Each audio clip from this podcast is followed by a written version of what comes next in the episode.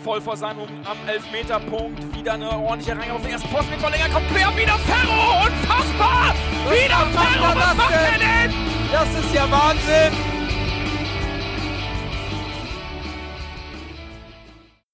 Moin und herzlich willkommen in der HSV Klönstuf. In der Länderspielpause eine zweite Sonderausgabe.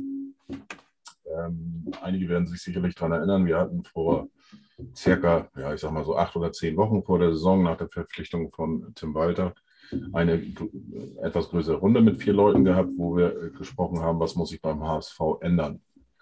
Und ja, die ersten fünf Spiele sind vorbei, Transferphase ist vorbei und jetzt stehen wir sozusagen vor dem richtigen Start.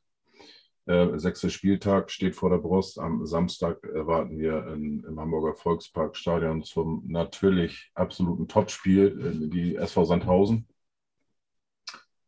Ja, und dann wollen wir mal gucken, wie so die Einschätzung ist von dem, was sich äh, die drei oder mit mir vier uns vorgestellt haben, was da eingetroffen ist. Und äh, passend dazu habe ich die, die Runde erweitert und konnte äh, Timo dazu gewinnen, dass er heute auch dabei ist. Äh, Timo war auch, oder ist mir ein bisschen auch aufgefallen, dass er ein bisschen, bisschen ängstlich war oder Respekt oder wie auch immer äh, am letzten Tage der, des sogenannten Deadline Days. Und äh, ich bin gespannt, äh, wie er das so sieht, die Verpflichtung, äh, ja, der Kaderumbau und so weiter, wo er den HSV sieht. Ähm, ich erinnere mich ja auch noch an vorher, wo er dann immer sagt, der HSV müsste aggressiver sein und öfter oder viel mehr davon sprechen, dass man aufsteigen möchte. Mal gucken, ob er immer noch dazu steht. Ja, äh, dann begrüße ich einmal. Ich fange an mal mit äh, ja, dem Gast, der am weitesten weg ist im Moment, glaube ich, würde ich sagen, der Henning, der äh, ist zugeschaltet aus Frankreich. Moin, Henning. Moin, Christian. Vielen Dank für die Einladung. Ja, schön, dass du die Zeit nimmst, dann auch im Urlaub dich mit dem HSV zu beschäftigen und hier ein bisschen zu klönen. Ähm, ja, dann den Roland. Moin, Roland. Schön, dass Ja, du auch hallo, wieder dabei moin. bist. Ja, freut mich, dass ich wieder dabei sein darf und äh, meine Worte von damals fressen muss, vielleicht an der einen oder anderen Stelle. Schauen wir gleich mal. Ja, dann, dann Timo. Moin, Timo. Moin, moin. Äh, ja, danke für die Einladung. Wird bestimmt eine spannende Runde. Ja, ich bin auch gespannt. Ja, und Fide. Moin, Fide. Moin, moin. Ähm, bevor wir dann äh, über das Thema sprechen, äh, allgemein Kader, Ausrichtung HSV, Interview vielleicht auch von äh, Jonas Bolt von gestern, ähm, wie er das einschätzt, auch die, die Stellungnahmen von Tim Walter und so weiter, ähm, möchte ich einmal noch kurz das Thema anfassen und, und eure Meinung ganz gerne dazu hören. Der HSV ist jetzt durchgesickert, hat ein, äh, wie nennt man das denn, eine Corona-Hilfe bekommen über 10 Millionen Euro. Äh, Abendblatt hat gleich einen Artikel rausgehauen, so nach dem Motto, der HSV müsste jetzt richtig Demo zeigen. Da habe ich auch gedacht, jetzt drehen sie echt äh, durch. Ich meine, wie viel Demo dann noch? Aber wie ist dann eure Meinung? Wie habt ihr das äh, aufgenommen? Henning, hast du das mitbekommen überhaupt im Urlaub? Selbstverständlich habe ich das mitbekommen. Ich habe ja im Urlaub quasi mehr Zeit als äh, zu Hause ähm, im Berufsalltag. Nee, ähm, ich sehe es einfach so, ähm, wir sind weit weg von der ursprünglichen Fußballromantik. Sprich, es geht nicht mehr darum, ähm, dass es immer nur auf sportlicher Ebene läuft, sondern jeder Fußballclub, ähm, zumindest die 36 in den ersten beiden Ligen, sind zumindest mittelständische Unternehmen. Und dementsprechend äh, muss man die auch wie jedes Unternehmen behandeln. Und wenn dieses Angebot vorliegt, dann erwarte ich von unserem Finanzvorstand, dass er dazugreift. Du siehst auch nicht so, dass wir da oder der Vorstand dadurch demütiger sein müsste oder was weiß ich. Nee, man hat das auch alles richtig eingeordnet. Man hat sich das irgendwie nicht groß auf die Fahne geschrieben oder ist damit gar hausieren gegangen, sondern man hat es jetzt als äh, Reserve verbucht und wir wissen, die nächsten Monate werden nochmal ähm, härter, gerade jetzt mit Hinblick auf den kommenden Herbst. Und ich sage mal, durch der ganz hohen Impfbereitschaft, die aktuell vorliegt, dementsprechend kann es ja nochmal vorkommen, dass an der einen oder anderen Stelle was passiert, was uns allen nicht so schmeckt. Und so ist man gewappnet und hat ja auch nicht irgendwie rausposaunt, dass man das Geld an falscher Stelle ausgibt, sondern das Geld ist ja dazu da, beispielsweise, um seine Mitarbeiter weiter bezahlen zu können. So, und die Voraussetzungen sind nun mal gegeben. Und wenn die Voraussetzungen gegeben sind, dann ist es auch vollkommen legitim, das anzufordern. Roland, siehst du das ähnlich oder, oder etwas anders? Ich sehe es schon etwas kritischer. Ähm, ganz nüchtern betrachtet hat Henning natürlich recht. Es ist ein Unternehmen und ähm, wenn es ihm zusteht und das alles rechtens ist, dann ähm, muss man vielleicht sogar als Finanzvorstand so handeln. Trotzdem ist es, glaube ich, wird der Fußball eben schon noch mit anderen Augen betrachtet und so fürs, fürs Image, für ähm, die Stellung in der Gesellschaft, da hat man eh schon das Gefühl, dass gerade in der Corona-Zeit wahnsinnig viel ähm, der Fußball eine Sonderstellung hatte. Alles andere musste pausieren. Viele Sportarten waren komplett äh, eingestellt und der Fußball durfte mit einem damals doch recht ähm, überhastet eingeführten Co ähm, Hygienekonzepten quasi weitermachen. Äh, man weiß ja auch, dass da die Bildzeitung vermittelt hat aus der Reportage äh, über die Bildzeitung bei Amazon. Da gab es dann auch Spitzentreffen, äh, wo Julian Reichel mit am Tisch saß, weil bei denen das auch eine riesen Einnahmequelle ist, natürlich der Sportteil. Ähm, also Demut ist, glaube ich, schon der richtige Ausdruck. Ähm, und ich denke, wie gesagt, der Fußball, ähm, bei dem ja diese irrsinnigen Summen jetzt auch wieder im Umlauf sind mit diesen Transfers, die wir jetzt erlebt haben, muss natürlich aufpassen, ähm, nicht die Bodenhaftung zu verlieren. Meine, da gibt es eben einen Unterschied zwischen der nüchternen wirtschaftlichen Betrachtungsweise und der emotionalen gesellschaftlichen. Und ähm, wie gesagt, wahrscheinlich muss Wettstein das machen, wenn er die Gelegenheit sieht. Und ähm, wenn, wenn, wir in einem Jahr insolvent gewesen wären und äh, es käme raus, er hätte es nicht gemacht, wäre es natürlich ein Fiasko gewesen. Aber man, man darf schon von Demut sprechen, denke ich. Timo, da, du bist ja auch so ein äh, Freund von der Demut äh, gewesen die letzten Jahre. Ähm, ich meine, du, du, warst ja bis vor wenigen ja, Monaten, ist das jetzt schon her, ne? Äh, warst ja noch dichter dran beim HSV als Abteilungsleiter ähm, des Supporters Club. Ähm, und weiß ja auch, dass da doch einige Arbeitsplätze natürlich auch dranhängen beim HSV. Also man spricht immer so von um die 300. Ich weiß nicht, wie viele äh, es wirklich sind, aber ich denke mal zur Erhaltung ähm, tun die 10 Millionen Euro, glaube ich, auch ganz gut, oder? Ja, absolut. Und ich muss tatsächlich sowohl Roland als auch Henning zustimmen ähm, bei den beiden Ausführungen. Also eher ein Tick mehr Henning als Roland, ähm, weil ich glaube, der HSV hat durch diese Einschränkungen, die der Staat gegeben hat mit Zuschauerausschluss oder Zuschauerbeschränkung und so weiter, natürlich massive Umsatzeinbuße. Und genau dafür ist die, ist die Corona-Hilfe halt da. Auf der anderen Seite hat Roland natürlich recht, dass, dass man demütiger sein muss, aber das beziehe ich jetzt gar nicht auf den HSV, ähm, sondern eher auf den Fußball an sich. Also eine Mannschaft, also wenn ein Verein wie PSG, äh, Man City oder, oder Bayern München das angefordert hätten, hätte ich wahrscheinlich auch milde gelächelt, weil es da dann einfach äh, ja fast schon absurd äh, klingen würde, wenn, wenn man jetzt gerade bei PSG ähm, heute, glaube ich, geleakt, diese 500 bis 600 Millionen, die der Mbappé da äh, kosten, kosten soll, wenn, wenn, der Vertrag erfüllt ist. Ähm, da wäre es natürlich totaler, äh, totaler Kokolores. Ähm, aber beim, bei einem durchschnittlichen Zweitligaverein, äh, der viel, viel mehr auf die Zuschauereinnahmen angewiesen ist als ein Bundesligist, weil die TV-Gelder einfach viel geringer sind, also massiv geringer sind als in der ersten Liga. Und äh, gerade bei so einem Verein wie der HSV, der einen Zuschauerschnitt von 40, 45.000 Zuschauern hat, von da auf null oder jetzt auf 17.000 zu gehen, ist natürlich auch ein mass massiver Einbruch. Und da finde ich es vollkommen legitim und da muss der HSV in meinen Augen gar nicht demütig sein, äh, wenn man diese Staatshilfen, die genau dafür ähm, erstellt wurden, auch ähm, einfordert. Auf den Gesamtfußball bezogen allerdings, der Eindruck ist natürlich da, aber der ist eben nicht in der zweiten Bundesliga zu Hause, sondern der Eindruck ist bei den europäischen Top-Teams, die ähm, von Investoren gepampert werden und da hunderte Millionen verbraten können. Ähm, die prägen diesen Eindruck, dass der Fußball eine Sonderstellung hätte, glaube ich. Wieder. Ich bin da voll bei Timo. Also da brauche ich gar nicht noch mehr dazu sagen. Ja. Also, also äh, Volkswirtschaft, volkswirtschaftlich gesehen ist, ist das äh, vielleicht ein bisschen zweifelhaft, das Ganze, aber betriebswirtschaftlich vom HSV aus gesehen äh, muss der HSV das machen und das ist Geld, das steht uns zu und da brauchen wir auch nicht Danke oder sowas von sagen und so, äh, denn äh, das gibt Regeln, nach denen ist äh, dieses Geld bereitgestellt worden und äh, wir konnten das beantragen. äh, wir erfüllen die Bedingungen, also müssen wir das Ganze auch äh, in Anspruch nehmen. Ich teile eigentlich so auch von jedem einen Großteil, was ihr eben äh, gesagt habt. Äh, ich glaube schon, man kann schon Danke sagen, ähm, wenn man das geschenkt bekommt, in Anführungsstrichen oder wie auch immer, dann kann man auch schon mal Danke sagen. Ähm, eins möchte ich nochmal sagen, weil das, das Thema kam, äh, äh Wettbewerbsvorteil hätte der HSV dadurch, das halte ich auch für Kokolores, äh, durch die, die massiven Umsatzeinnahmen und äh, dementsprechend natürlich auch die Nettoeinnahmen, die da weggefallen sind.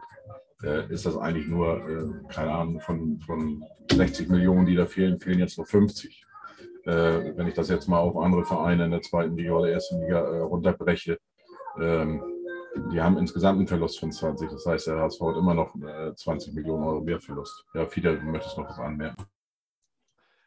Wir haben äh, normalerweise ja, äh, wenn das Stadion voll ist, äh, Einnahmen, Nettoeinnahmen von über einer Million. Und äh, dadurch, dass wir jetzt nur so wenig Fans im, im Stadion haben, die, die ja äh, Eintritt zahlen, die Kosten ja aber für das Stadion bleiben, äh, bleiben uns pro Spieltag äh, im Moment, glaube ich, äh, ich habe neulich was gelesen von 200.000 oder so äh, übrig und äh, das ist schon ein herber Schlag ins Kontor. 17.000, genau. Wenn da 17.000 kommen, bleiben knapp 200, 220.000, glaube ich, bleiben da über. Das ist schon ein anderer Schnack, absolut. Gut, dann wollen wir das aktuelle, ja, oder das aktuellste einmal dann auch abhaken. Ja, kommen wir zur Transferphase. Ähm, ja, Timo, fangen wir mal rückwärts jetzt an bei dir. Hast du das so erwartet oder äh, hat dich die Transferphase doch äh, jetzt massiv äh, enttäuscht? Weil du hattest ja eigentlich schon gesagt, du so zwei, drei gestandene Spieler hättest du noch ganz gerne gehabt. Ich glaube, der Abgang von, von Leisner war jetzt auch nicht so unbedingt dein Wunschabgang. Aus dem Gedächtnis raus, aber da kann ich mich jetzt auch irren. Nee, das ist grundsätzlich schon richtig. Also, ähm, wenn ich jetzt mal ein Fazit ziehen sollte, dann dann, also ich hab, musste mir da lange auch Gedanken drüber machen, deswegen im Vorgespräch sagtest du ja, dass ich äh, tatsächlich am Ende dann gar nichts mehr geschrieben habe bei Twitter. Und das war auch tatsächlich so, weil ähm, ich mir über diesen Weg, den der HSV jetzt geht, einfach auch, das, das, da musste ich mir tatsächlich Gedanken drüber machen, das musste ich erstmal sacken lassen, weil ähm, ich hätte mir vorher wirklich einen erfahrenen Spieler fürs Mittelfeld gewünscht, weil ich uns da ähm, immer noch nicht ausreichend qualitativ ausreichend besetzt sehe. Ich sehe uns aber insgesamt auch quantitativ noch nicht ausreichend besetzt. Also ich glaube, wir haben den kleinsten Kader der zweiten Liga. Ähm, und also zusammen, glaube ich, mit Sandhausen, aber wir haben, glaube ich, vier Torhüter und die nur drei. Also wir haben insgesamt den kleinsten Kader. 25 äh, Spieler, wenn ich mich nicht täusche, und davon vier Torhüter. Und das finde ich halt eng. Wenn sich da mal ein, zwei, drei Leute verletzen, dann wird es ruckzuck knapp. Ähm, ich hätte mir tatsächlich, wie ich sagte, fürs Mittelfeld einen erfahrenen Spieler gewünscht, äh, der uns auch merklich qualitativ nach vorne bringt. Und habe meine Meinung eigentlich einen Tag nach Ende der Transferphase auch wieder verändert. Ähm, ich finde diesen Weg, den der HSV jetzt gegangen ist, in Summe sehr gut. Auf junge Leute zu setzen, auf entwicklungsfähige Talente zu setzen, äh, hoffentlich auch die Mentalität in der Mannschaft dadurch zu verändern, ähm, unter der Voraussetzung finde ich sehr gut, dass sie die Strategie nicht wieder am Ende des Jahres ändern. Ähm, also ich glaube, diese, diesen Weg muss man jetzt einfach mal zwei, drei Jahre gehen und ähm, auch riskieren, dass man vielleicht dieses Jahr die Ziele nicht, ähm, nicht erreicht, die man hat. Ähm, und dann den Weg aber mal konsequent weitergehen mit dem Aufbau einer Mannschaft ähm, und nicht jedes Jahr wieder die Strategie verändern, ähm, was wir jetzt in den letzten drei Jahren gemacht haben. Ähm, und wenn wir das sicherstellen können, dass wir jetzt mal sagen, wir haben jetzt einen Dreijahresplan und bauen jetzt eine Mannschaft, eine junge Truppe auf ähm, und am Ende dieses Weges steht der Aufstieg und wenn das nach dem ersten Jahr passiert, ist es noch besser und wenn es am zweiten Jahr ist auch noch gut. Ähm, aber wenn es am dritten Jahr sollte dann spätestens das Ziel sein, finde ich, dann, dann ist das für mich ein richtiger Weg, den ich gerne bereit bin mitzugehen. Ähm, Jonas Bold im Interview von gestern, wenn ich das richtig im Kopf habe, ich versuche das gerade mal nachzugehen, hat er, glaube ich, sogar auch gesagt, man kann Hamburg einfach nicht äh, äh verkaufen, so ungefähr, was auch viel auch Vorgänger äh, immer gesagt haben. Man kann dem äh, ähm, Fans, dem Umfeld in Hamburg nicht verkaufen, dass man in drei Jahren erst aufsteigen will, so ungefähr. Ähm, es gibt ja eigentlich keine klare Zielsetzung aktuell. Oder habe ich das verpasst, Timo? Du denkst schon. Ja, genau darauf wollte ich hinaus. Ich glaube nämlich, das kann man den, den HSV-Fans doch verkaufen. Also für mich war immer so ein, so ein, schönes Beispiel, als Ende der 90er Frank Pagelsdorf kam, wo wir, da standen wir auch am Abgrund, kurz vor dem Abstieg. Und, und Frank Pagelsdorf hat, hat damals beim HSV angefangen und gesagt, wir machen hier einen Fünfjahresplan. In fünf Jahren möchten wir mit dem HSV wieder ganz oben in der Bundesliga mitmischen. Und das haben alle Hamburger damals schon ähm, sehr gerne angenommen und, und haben sich darauf gefreut, dass hier endlich mal nach einem Plan gearbeitet wird. Und ich glaube, das könnte man jetzt auch. Also nach den ganzen Enttäuschungen wie Abstieg, vierter Platz, vierter Platz, vierter Platz, einfach vielleicht mal so sagen, Leute, jetzt nehmen wir uns einen Plan vor, drei Jahre, dann wollen wir aufsteigen, wir bauen was auf. Ich glaube, das kann man in Hamburg mittlerweile sehr, sehr vielen sehr gut verkaufen. Bin ich fest überzeugt. Also bist du der Meinung, man, man hätte auch da vielleicht noch ein bisschen aggressiver, oder was heißt aggressiver, jetzt einfach wirklich jetzt mal eine, ein Ziel formulieren sollen? Ja, unbedingt. Man muss ein Ziel formulieren. Das halte ich persönlich für ganz wichtig, ähm, dass man ein klares Ziel vorgibt auch. Viele, du möchtest eingrätschen, umgrätschen. Ja, ich möchte ein bisschen eingrätschen. Also ich, ich bin äh, im Großen und Ganzen auch äh, Timos Meinung. Äh, ich glaube, das kommt so ein bisschen von den Business-Fans äh, her. Das sind die, zu denen Bolt am meisten Kontakt hat. Und ich glaube, das sind die, die am ehesten die größten Ansprüche an den HSV haben. Ist, ist so mein Eindruck. Das ist auch, auch äh, die werden am ehesten unruhig, wenn es mal nicht läuft. Und, und so, äh, das, ich, ich kann natürlich total schief liegen, aber das ist mein, mein subjektiver Eindruck, das Ganze. Und äh, Zielsetzung, ja, ja, ist alles ganz schön und gut.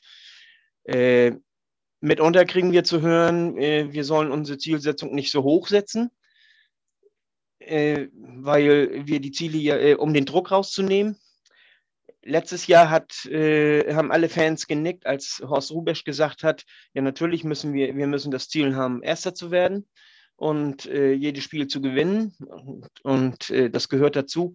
Was für ein Ziel setzt man denn jetzt? Ich meine, letztendlich, äh, ich meine, wir haben rausgehört, Platz 4 will man nicht mehr, hat man ganz offiziell gesagt. Und ich gehe äh, davon aus, dass die Zielsetzung dann nicht heißt, wir werden jetzt Platz fünf oder sechs. Also heißt es äh, Aufstieg. Du hast was ganz Entscheidendes gesagt, du glaubst. Das heißt, äh, es ist ja nicht äh, offiziell sozusagen ähm, ja, mitgegeben worden, was man möchte.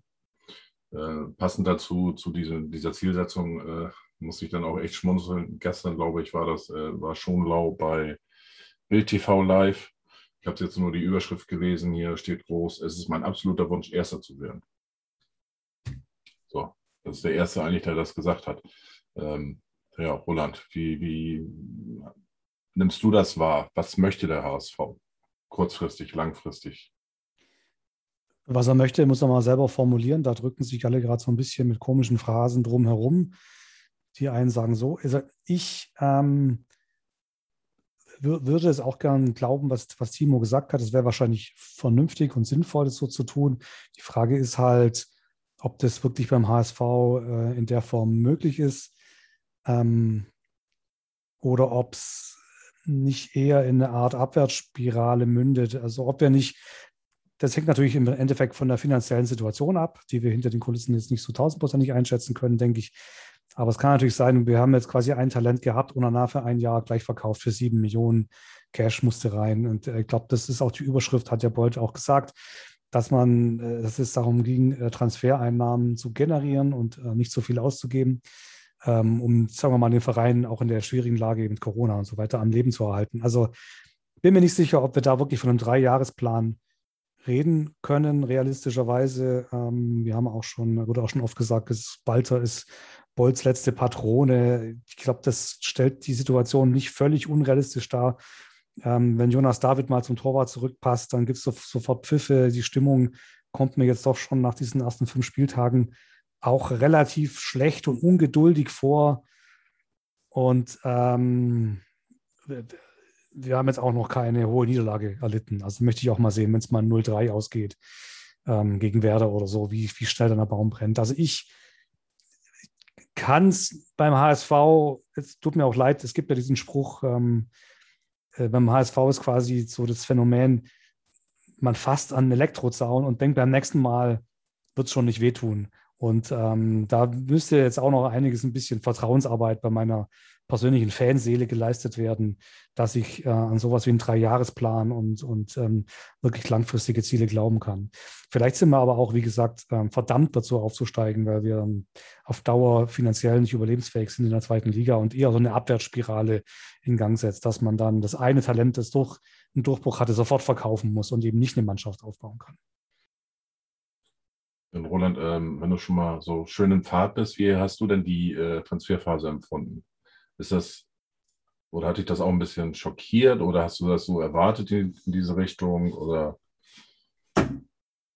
ja.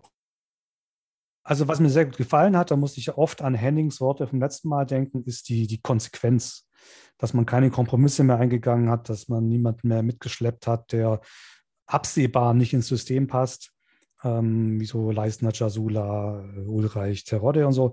Also Terodde ist ein anderes Beispiel, aber also einfach kompromisslos vorgegangen ist und dem Trainer jetzt auch einen Kader hingestellt hat, der mutmaßlich sehr gut zur Spielidee passt. Also das fand ich schon mal sehr positiv. Ähm, ich glaube, das ist auch nötig, wenn es mit Walter funktionieren soll. Vielleicht können wir später mal kurz was, einen kleinen Exkurs zum VfB machen, wo man eben nicht in dieser Konsequenz ins Kader hingestellt hat und es dann auch wirklich schief ging. Ähm, ich finde auch, dass die meisten Transfers interessant und spannend klingen, dass man Lust hat, die spielen zu sehen. Ähm, und natürlich der Weg der Jugend, junger Kader, das macht natürlich alle erstmal ähm, ja, also neugierig und, und ähm, man, will, man will da was wachsen sehen.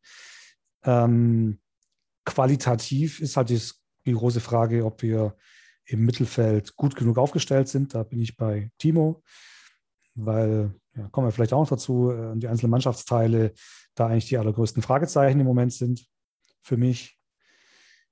Ähm, wie gesagt, also ich, ich, ich bin gespannt, ob, ob ein ähm, Doyle spielen kann. Ich bin gespannt, ob sich ein Reis wirklich durchsetzen kann und so einem, so einem äh, Leistungsträger avancieren kann.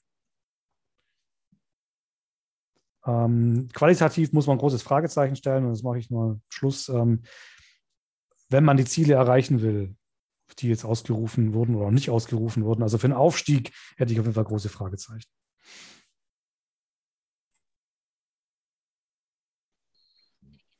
Ähm, ja, du hast gerade was, was äh, schon einen interessanten Über, äh, Übergang eigentlich eingeleitet ähm, zu, zu Henning, ähm, der ja damals so die Hoffnung hatte oder die, den, den großen Wunsch, dass man wirklich jetzt Tab Tabula Rasa macht sozusagen, dass man da jetzt einen Cut macht. Ähm, aus der Abstiegsmannschaft ist jetzt, sind jetzt eigentlich die letzten beiden, die noch über sind, äh, müssen mich korrigieren, wenn ich dann nämlich, sind jetzt noch Tom Mickel und äh, Baccariata. Und der Rest müsste, glaube ich, jetzt eigentlich äh, erst danach gekommen sein. Ja, Henning, wie hast du das miterlebt? Äh, bist du jetzt wunschlos glücklich, weil äh, zumindest der Teil sich erledigt hat und, und eingetroffen ist, was du dir gewünscht hast? Also wunschlos glücklich bin ich definitiv nicht. Mir fehlte auch definitiv noch eine richtige Säule auf der 8.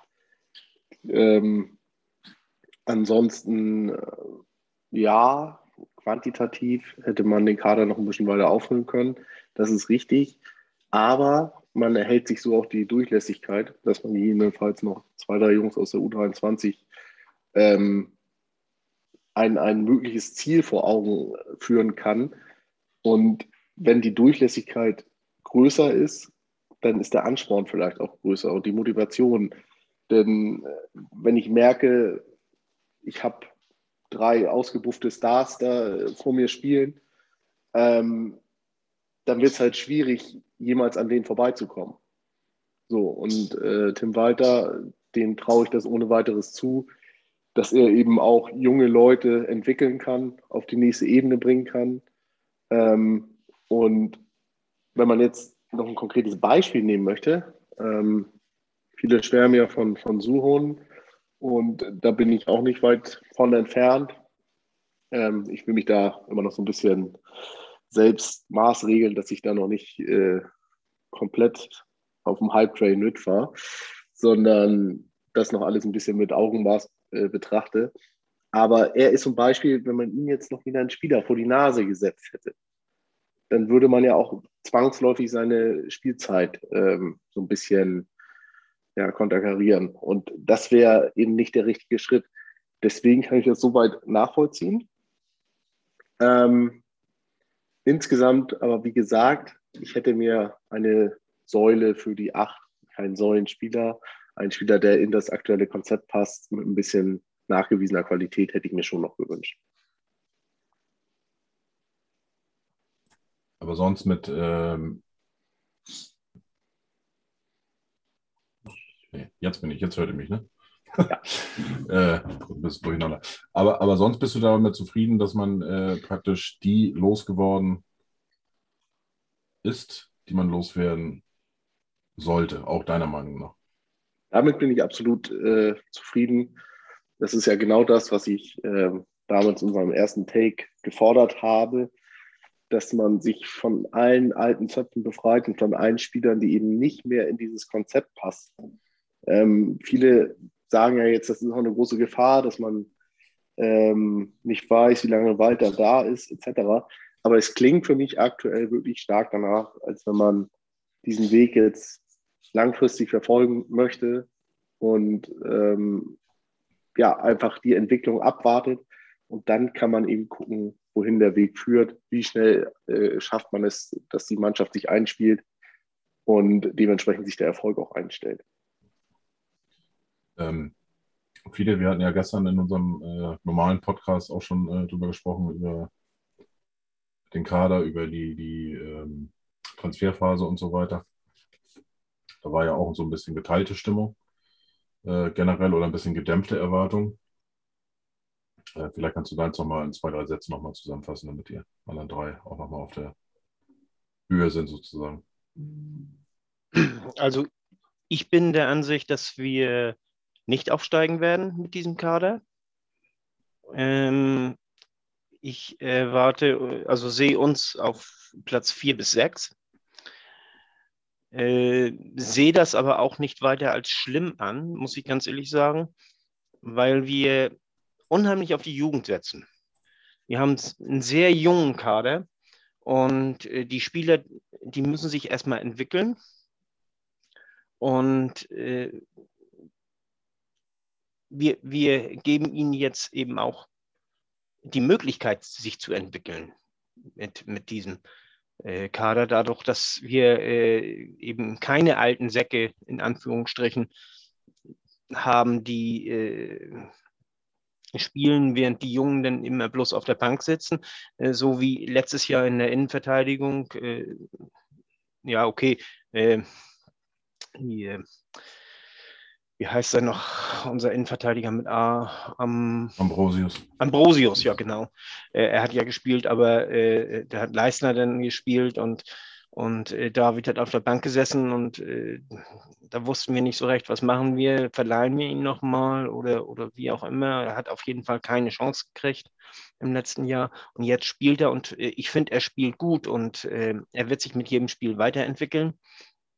Und gerade dieses Spiel äh, von Walter, dieses äh, mit dem, mit dem äh, äh, dass die, die Innenverteidiger rausspielen müssen, schnell rausspielen müssen, die den Spielaufbau machen müssen. Das ist äh, ein modernes Anforderungsprofil für äh, Innenverteidiger. Und ich kann mir vorstellen, dass wir David und auch äh, Vuskovic in einem, in zwei, in drei Jahren oder so mit äh, gutem Gewinn verkaufen können und bis dahin äh, deren Qualitäten noch genießen dürfen. Und äh, das gilt für die anderen Positionen eigentlich auch so, wo wir ja sehr junge Spieler haben. Und äh, von daher, ich, ich sehe die Entwicklung in dieser Mannschaft ich, äh, oder die Entwicklungsfähigkeit in dieser Mannschaft, aber auch die Entwicklung ja. Und äh, das gefällt mir. Und von daher äh, bin ich äh, kein Stück böse darum, wenn wir nicht aufsteigen, muss ich ganz ehrlich sagen.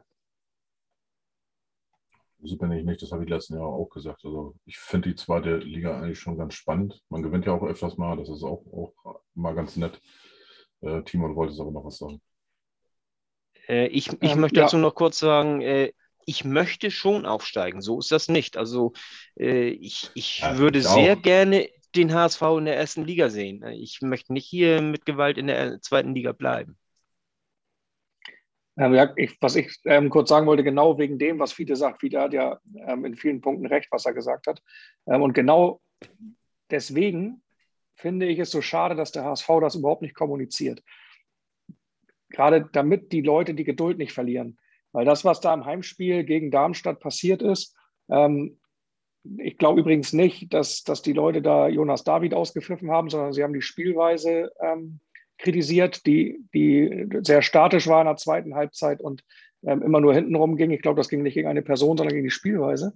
Aber ähm, das darf natürlich nicht passieren. Und äh, wenn man kommunizieren würde, dass man jetzt was entwickeln will, was aufbauen will und das mal sehr deutlich, vielleicht in einem klaren Statement auch mal zum Ausdruck bringen würde, dass man hier einen gewissen Plan verfolgt, der seine Zeit braucht, ähm, und wir mit jungen Leuten spielen und die entwickeln wollen und so einen Jonas David besser machen wollen und so Hohen besser machen wollen und ähm, einen Robin Meissner besser machen wollen und einen Winsheimer besser machen. Und da sind so viele, das ist ja total geil im Moment. Ich glaube, wenn man das mal so kommunizieren würde, dann hätte, hätte das Publikum auch wieder mehr Geduld. Also ich glaube, man muss da auch mal proaktiv in die Kommunikation gehen.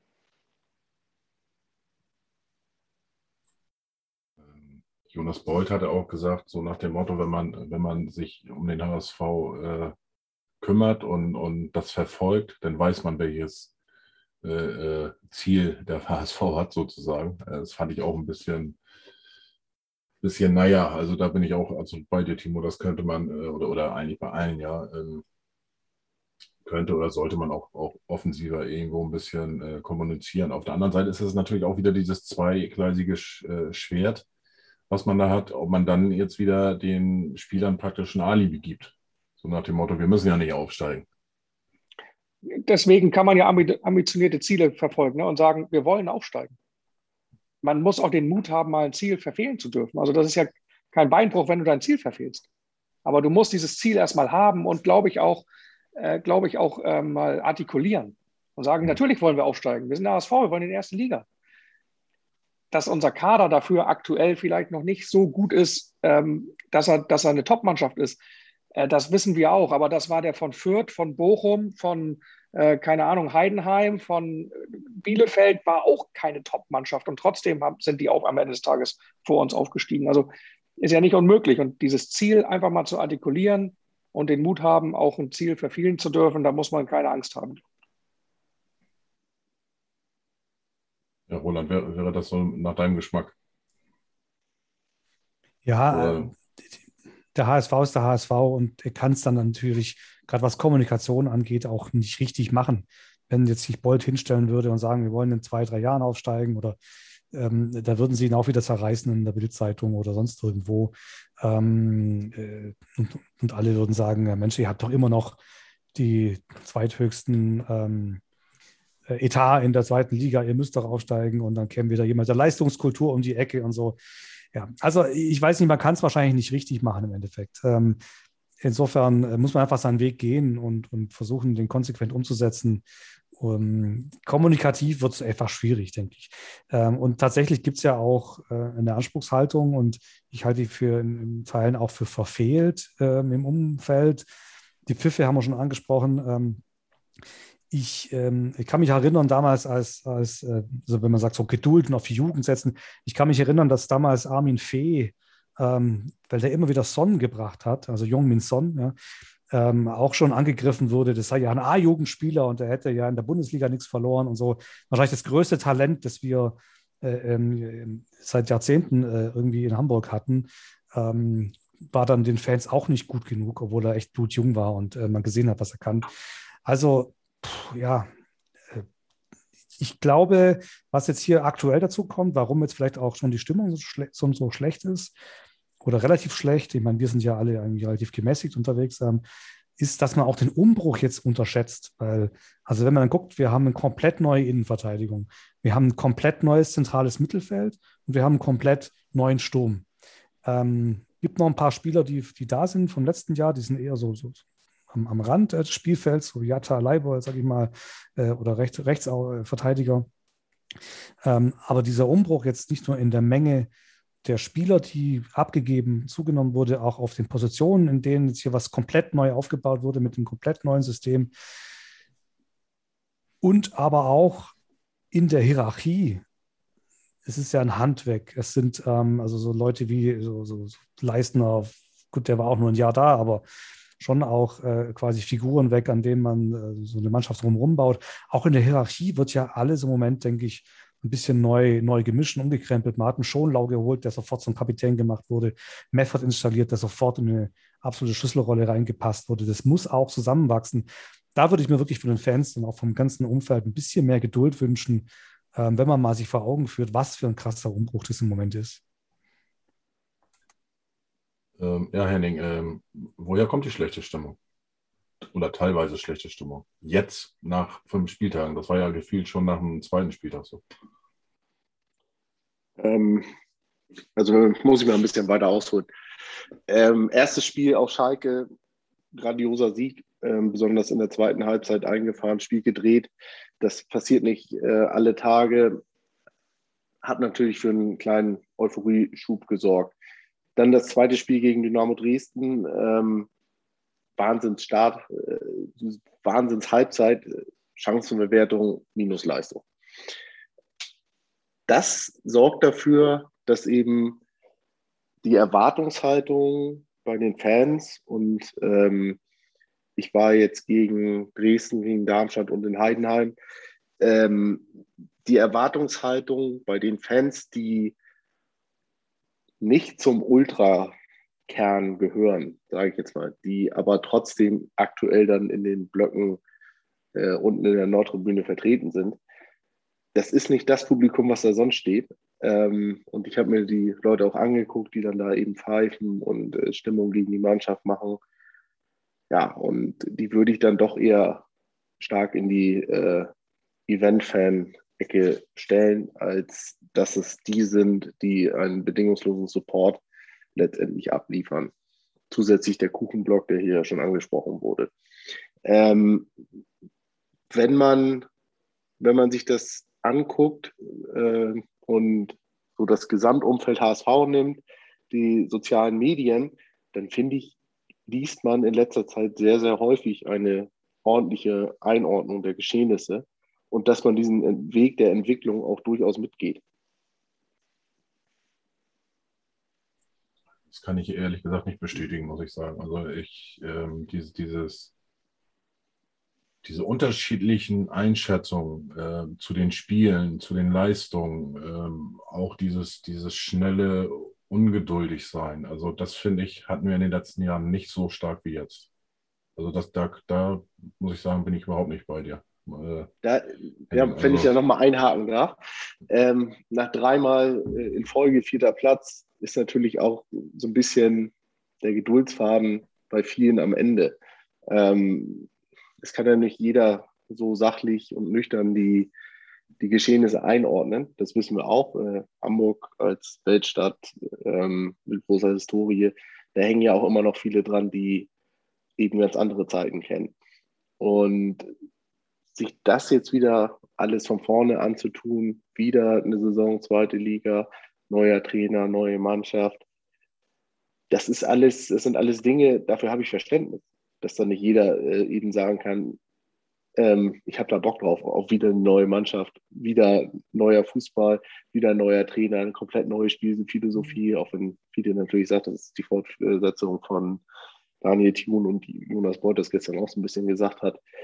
Ähm, trotzdem ist es ja nochmal risikoreicher als jetzt beispielsweise unter Tune. Und ich kann verstehen, dass da Leute Missmut haben und, und sagen, hier, das läuft jetzt aber noch nicht so super. Ne? Gerade auch, wenn man bedenkt, dass wir in den letzten Jahren eigentlich immer super gestartet sind. Ähm, aber auch viele haben, ähm, bevor die Saison angefangen hat, haben viele vernünftige Leute gesagt, vielleicht ist es ganz gut, wenn der HSV mal eben nicht bombastisch startet, sondern äh, ja, so ein bisschen holprig und sich dann erst in einen Rausch spielt irgendwann, ne? dass dann auch die Siege kommen. Ich weiß nicht, Timo, äh, wie nimmst du das wahr? Die Stimmung. Ich, ich, bin, ich bin da ähm, sehr dicht bei Henning. Äh, also ich glaube auch dieser, dieser etwas dünne Geduldsfaden, der, der ist tatsächlich auch in, dem, in der letzten Saison mit begründet. Also gerade in, dem, in den letzten Spielen, wo man mal wieder, also es, es, es wiederholt sich auch immer, dass man mal wieder in den letzten Spielen den sicher geglaubten Aufstieg verdattet. Und ich glaube, darin liegt natürlich auch begründet. Und ich muss ehrlich sagen, ich war gegen Darmstadt im Stadion, habe auch geschimpft wie ein Rohrspatz. Ich würde nie meine Mannschaft auspfeifen, aber ich habe natürlich auch geschimpft, weil ich die zweite Halbzeit, also ich kann damit gut leben, wenn der HSV engagiert spielt, aber das Spiel verliert. Und ich hatte persönlich das Gefühl, gegen Darmstadt in der zweiten Halbzeit hat der HSV nicht mehr engagiert gespielt. Es war, anstatt mal äh, nach vorne zu gehen, wurde halt immer der sichere Pass hinten rumgesucht. Und ich, ich glaube, ähm, äh, Daniel Heuer Fernandes hatte, hatte mehr Ballkontakte als jeder Mittelfeldspieler zusammen in der zweiten Halbzeit. Und das ist natürlich dann, was, was im Stadion dann auch schnell für Unmut sorgt einfach. Und und das Derby zu verlieren ist in Hamburg halt auch, äh, das nimmt man vielleicht in Bremen nicht so wahr, äh, wie es ist, äh, als wenn man in Hamburg wohnt und das Derby gegen St. Pauli verliert. Das ist halt auch nochmal ein ganz anderer Schnack. So. Und, und äh, vor allen Dingen das Derby war ja auch jetzt nicht unbedingt durch großes Engagement des HSV geprägt. Also da muss man mal sagen, dass, da, man hat immer so das Gefühl, St. Pauli geht in das Derby und sagt so, dem zeigen wir es heute mal richtig. Und der HSV geht ins Derby so, ja, ja die hauen wir entspannt weg. Entspannt, so, und diesen Eindruck macht es dann. Und dann werden die Leute irgendwie ungeduldig. Und das ist auch nachvollziehbar. Und deswegen würde ich mir, deswegen, ich sage es heute zum dritten Mal, glaube ich, würde ich mir auch gerne eine offensive Kommunikation wünschen. Eine, die, die agiert und nicht immer nur reagiert, eine Kommunikation. Dass man das vorher mal einordnet, dass wir eine junge Mannschaft haben, die lernen muss, die Fehler machen wird. Ähm, das muss man vorher einordnen, um die Erwartungen vielleicht auch so ein bisschen ähm, richtig einzuordnen vielleicht, keine Ahnung. Trotzdem ambitioniertes Ziel haben, das schließt sich in meinen Augen nicht aus. Ähm, aber eine Mannschaft, die sich halt entwickeln muss und die diese ganzen Sachen auch lernen muss und die lernen, die lernen muss, mutig zu sein. Gegen Darmstadt äh, einfach mal, das muss ein Jonas David lernen. Ich, der kann es mit, wie alt ist er? 19, 20, 21? Kann man nicht erwarten, dass der jetzt schon den, den, den geilen, steilen Pass nach vorne spielt, sondern das muss er lernen. Aber das muss man eben, glaube ich, auch äh, vielleicht kommunikativ ein bisschen besser begleiten, finde ich. Das ist eigentlich ganz interessant jetzt seine Einschätzung mit dem, äh, auch jetzt mit dem Darmstadt-Spiel. Erste Halbzeit ging das ja wirklich äh, rauf und runter an beide Seiten. Ähm, aber ich habe auch sehr, sehr viel gelesen oder gehört, ähm, äh, dass sich die Leute aufgeregt haben, dass man hinten so viel zugelassen hat. Und äh, zweite Halbzeit hat man, ähm, ich glaube, letzten fünf Minuten gab es zwei Torschüsse von Darmstadt, das war es an gefährlichen zehn.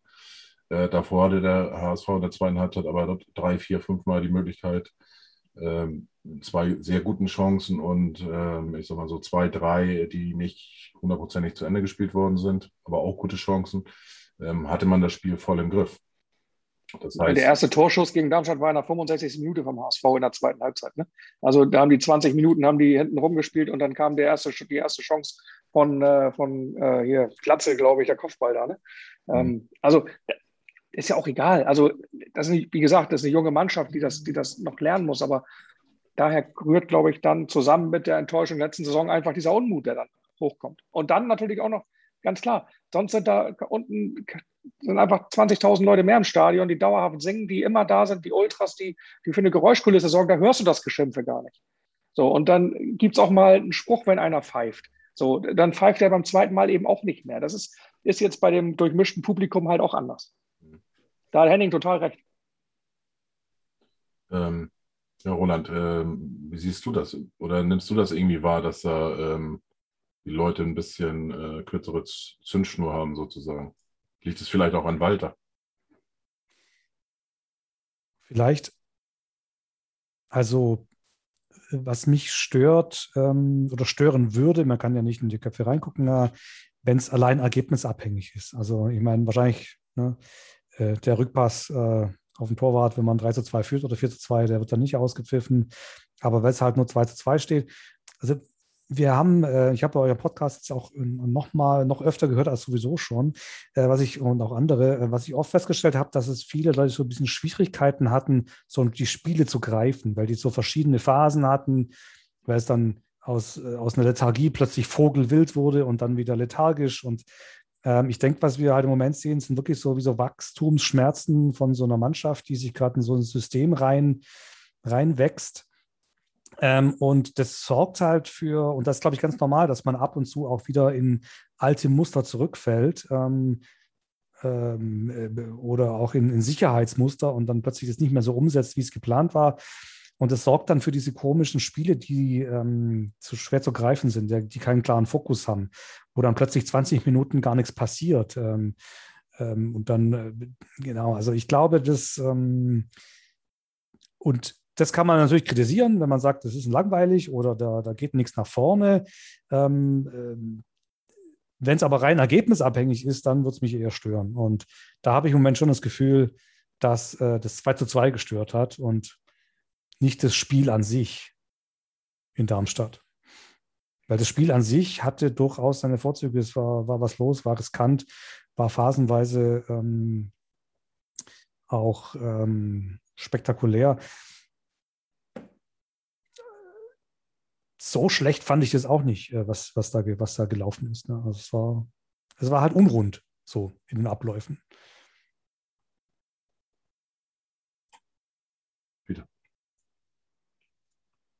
Ich denke, viele verstehen auch nicht, dass wir äh, keine 90 Minuten Vollgas spielen können.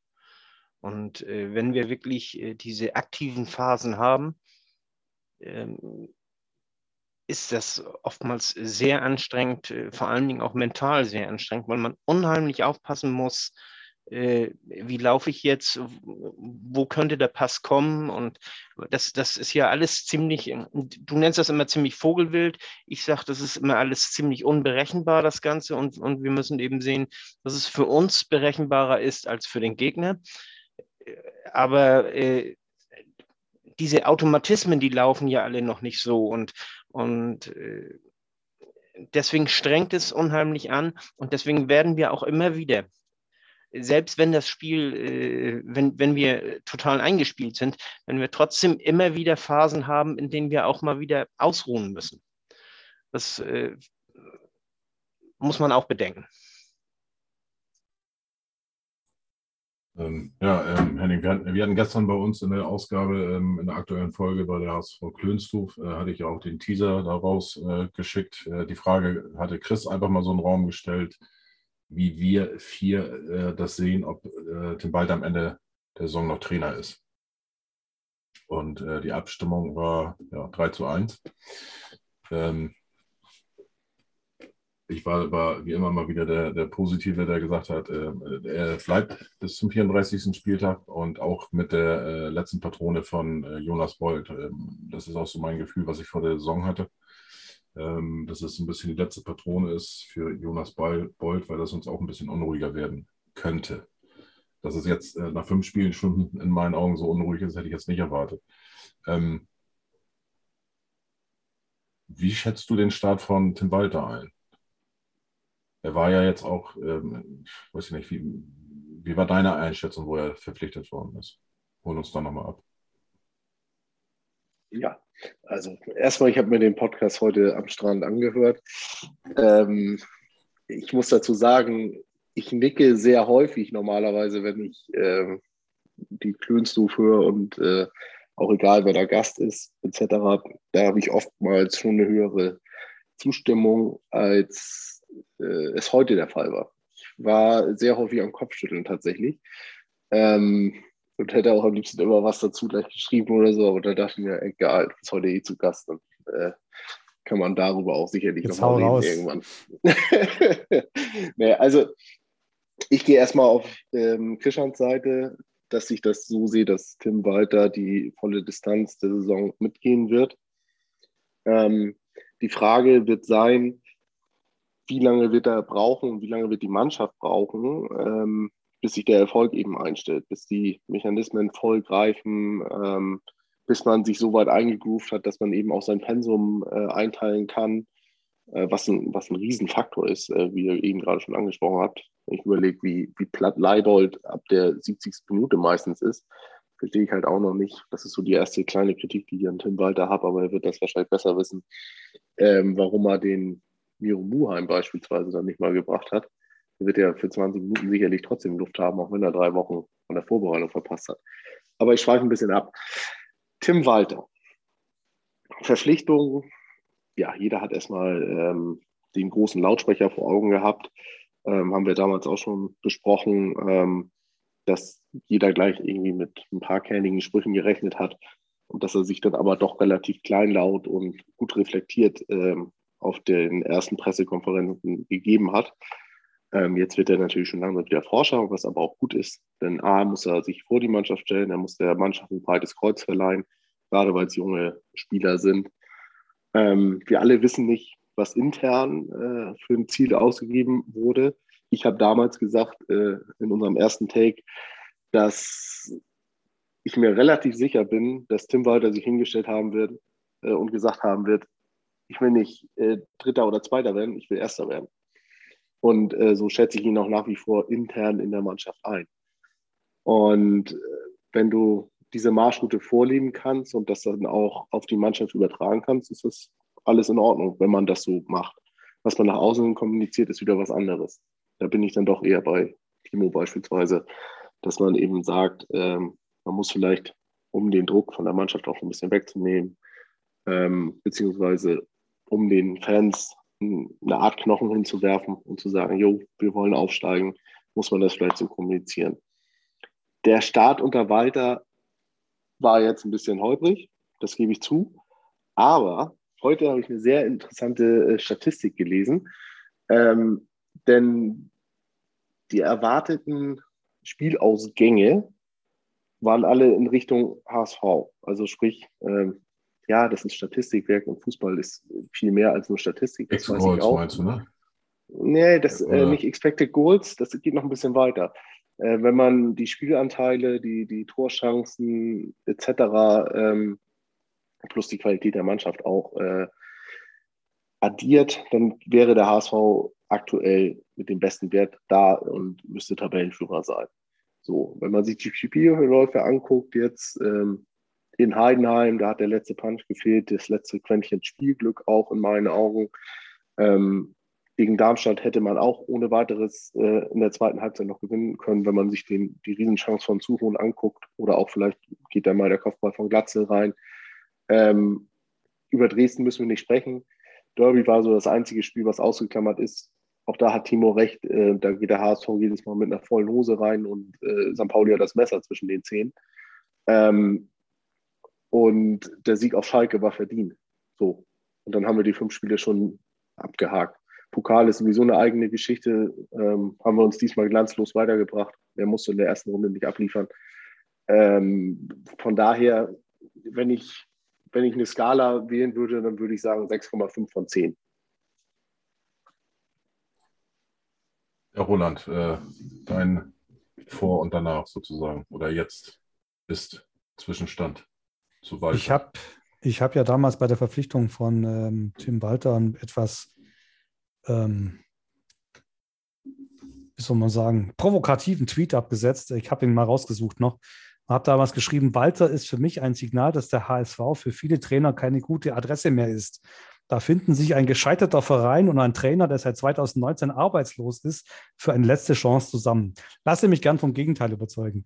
Also äh, wurde damals auch ein bisschen kritisiert. Da, das, ist vielleicht ein bisschen hart. Was ich aber eigentlich sagen wollte, ist ähm, das Risiko, dass halt beide Seiten mit diesem, mit diesem Move eingehen. Also der HSV, wie gesagt, Beutel letzte Patrone. Weil wenn es halt mit Walzer schief geht, dann äh, fährt es halt richtig vor die Wand. Ähm, weil einfach er halt, ich hatte vielleicht auch ein bisschen falsches Bild von ihm, aber für ihn ist es ein großes Risiko, ausgerechnet dem HSV, wo man quasi überhaupt nicht in Ruhe arbeiten kann, diesen Job zu nehmen und da vielleicht seine Karriere ähm, vielleicht schon in den Sand zu setzen. überspitzt gesagt. Und der HSV geht natürlich auch ein großes Risiko ein, so einen Trainer zu holen, der sehr umstrittene ähm, äh, Vita hatte und in Stuttgart halt auch sehr viel. Wie gesagt, ich nehme es jetzt ein bisschen zurück. Ich bin eigentlich von Walter äh, positiv überrascht. Ähm, ähm, mal gucken, wie er sich entwickelt. Also ähm, in, in, man sieht auch schon manche Muster, die so wiederkehren von seiner Stuttgarter Zeit. Ähm, können wir vielleicht noch mal darauf eingehen. Äh, ich finde aber seinen Spielstil wirklich ähm, ähm, ansprechend und würde mir eigentlich sehr wünschen, dass es funktioniert. Ähm, ich sehe auch die Chance. Und wenn wir zu der Frage zurückkehren, äh, mit dem, mit dem Elektrozaun und dem Hinfassen, äh, bleibe ich dann trotzdem auch ein bisschen optimistisch und ähm, hoffe und glaube natürlich, dass es auch funktionieren kann und sehe eigentlich auch aus der Anzeichen, dass es funktionieren kann, weil die Mannschaft es schon sehr stark anzunehmen scheint. Wie gesagt, sie hat noch Wachstumsschmerzen. Das, das sind wilde Spiele, aber das, der Einsatz ist vollkommen da. Ähm, wenn die Leute im Prinzip wirklich äh, Reis oder so dann sich nach einer Stunde auswechseln lassen müssen, weil sie sich halt vollkommen ausgepowert haben. Das zeigt ja auch, dass die Mannschaft den Weg mitgeht. Ich glaube, man hat bei der Kaderplanung, was das angeht, auch äh, einen guten Job gemacht und äh, sehr, sehr passende und ähm, von der Hierarchie auch dann äh, das mittragende Spieler mit reingepackt. Ähm, also da bleibe ich dann doch noch ein Stück weit Optimist, obwohl der Elektrozaun immer noch so ein bisschen äh, schimmert in der Hand. Ähm, und ich finde auch Walter, wie er bisher aufgetreten ist, war das schon äh, ähm, in Ordnung und ähm, hat die Spiele nicht schön geredet, hat auch mal schon äh, einige Spieler ein bisschen härter angepackt. Ähm, ich glaube, der brennt auch vor Ehrgeiz und das tut uns vielleicht im Moment ganz gut. Also ich ich sage jetzt mal, er bleibt bis zum Saisonende. Ähm, da überwiegt dann doch der Zweckoptimismus bei mir. Und wie gesagt, wir haben aber auch, finde ich, in den Spielen schon einige gute Ansätze gesehen. Da, ja, da kann man sich auch ein bisschen drauf freuen auf die nächsten Spiele. Sowieso, ich bin mega gespannt. Äh, Timo, wie war da, dein Empfinden damals, wo bekannt war, dass Tim Walter zum HSV wechselt? Äh, lustigerweise total emotionslos. Ähm, ich habe mich die letzten Jahre immer auf die Trainer gefreut und fand, ähm, wir hatten immer auch spannende Trainer mit Daniel Thune, den fand ich ja brutal sympathisch und äh, der kannte den Aufstieg von der dritten in die zweite Liga. Äh, dabei war ich echt frohen Mutes, dass wir das schaffen. Vorher mit Dieter Hacking, ja, Champions League-Trainer, hatte ich gar keine Zweifel, dass er mit uns aufsteigt.